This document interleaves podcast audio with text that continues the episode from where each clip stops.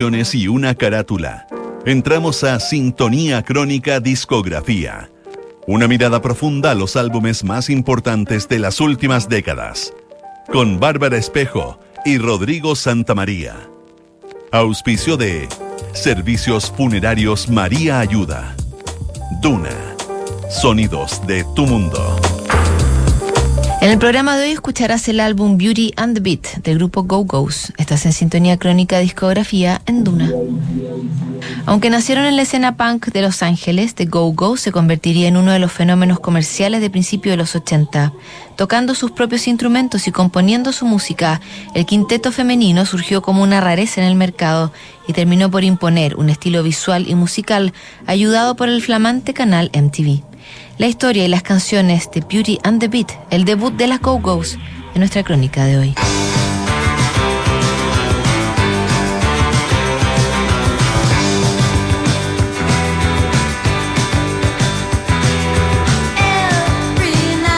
El año 1981 tuvo a buena parte del público pegado a la pantalla de televisión.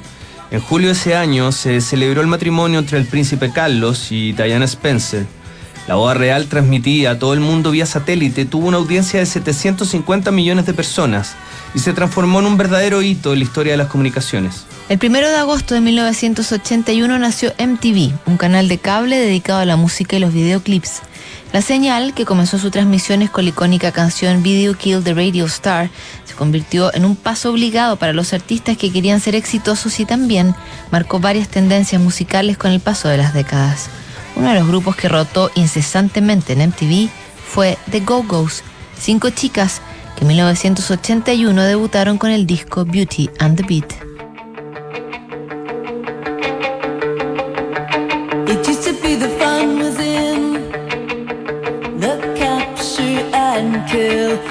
Another place and time.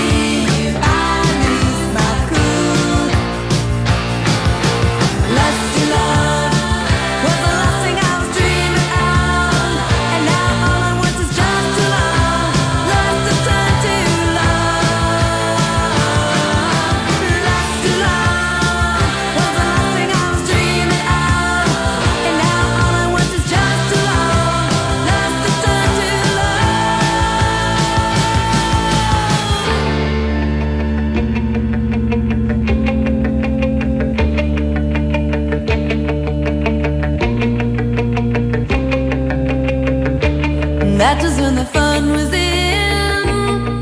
The capture I'd kill in another place and time.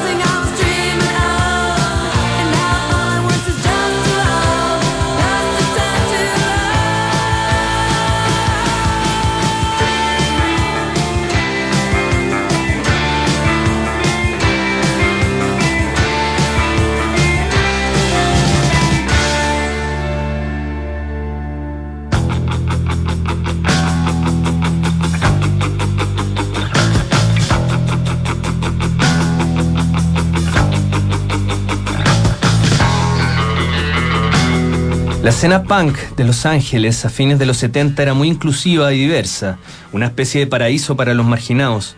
En esa comunidad férrea y autónoma apareció el grupo femenino The Go-Go's, formado por una variedad de chicas que solo tenían en común la pasión por la música marginal y el desprecio por el establishment.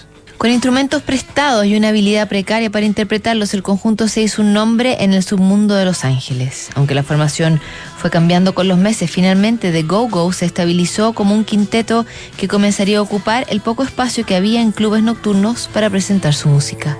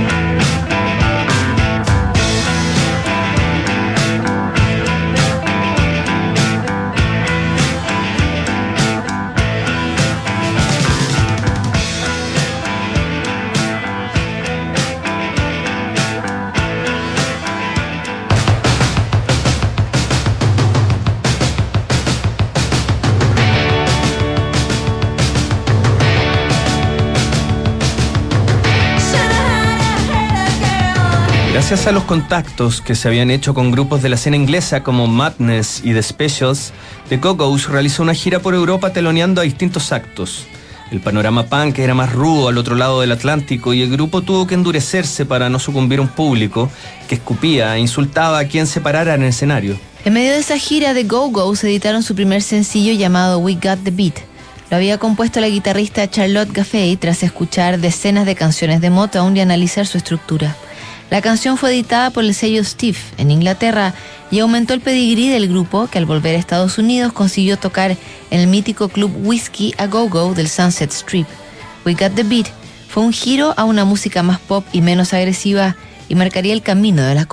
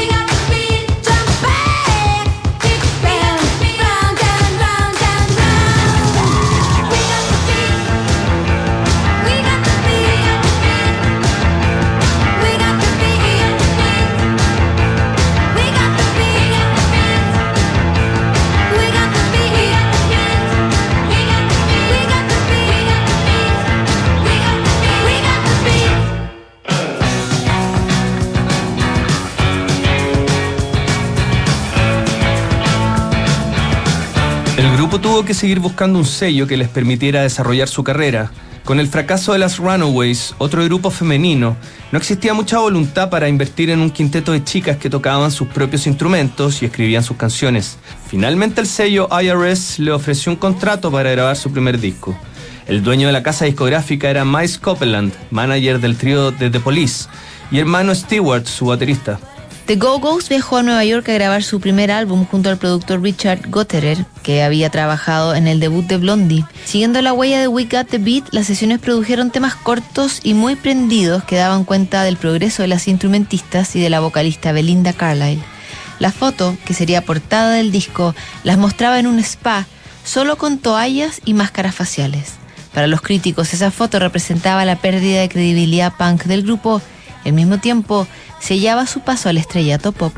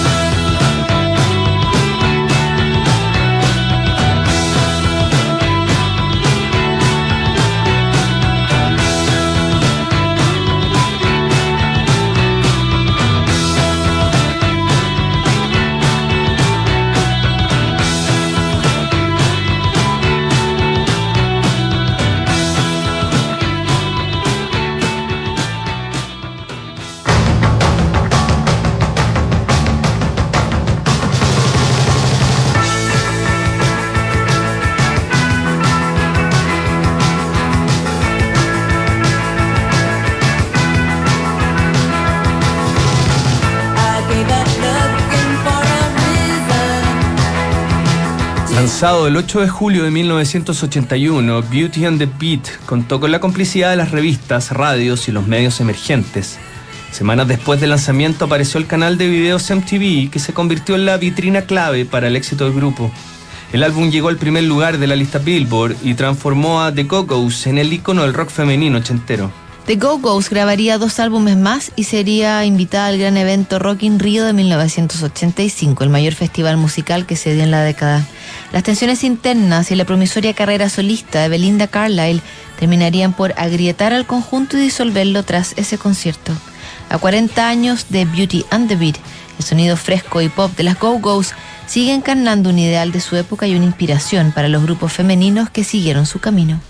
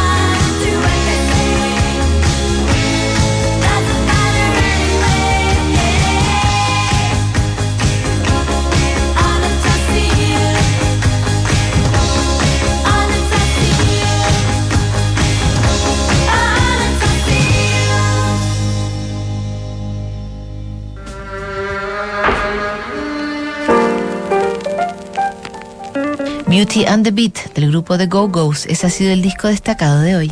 En el próximo programa, Remaining Light de Talking Heads, sintonía crónica, discografía, no te lo pierdas. ¿Sabías que puedes comprar de forma anticipada los servicios funerarios de María Ayuda? Entrégale a tu familia la tranquilidad que necesitan y estarás apoyando a cientos de niños de la Fundación María Ayuda. Convierte el dolor en un acto de amor. Cotiza y compra en www.funerariamariaayuda.cl. Siguen aquí los sonidos de tu mundo. Estás en Duna 89.7.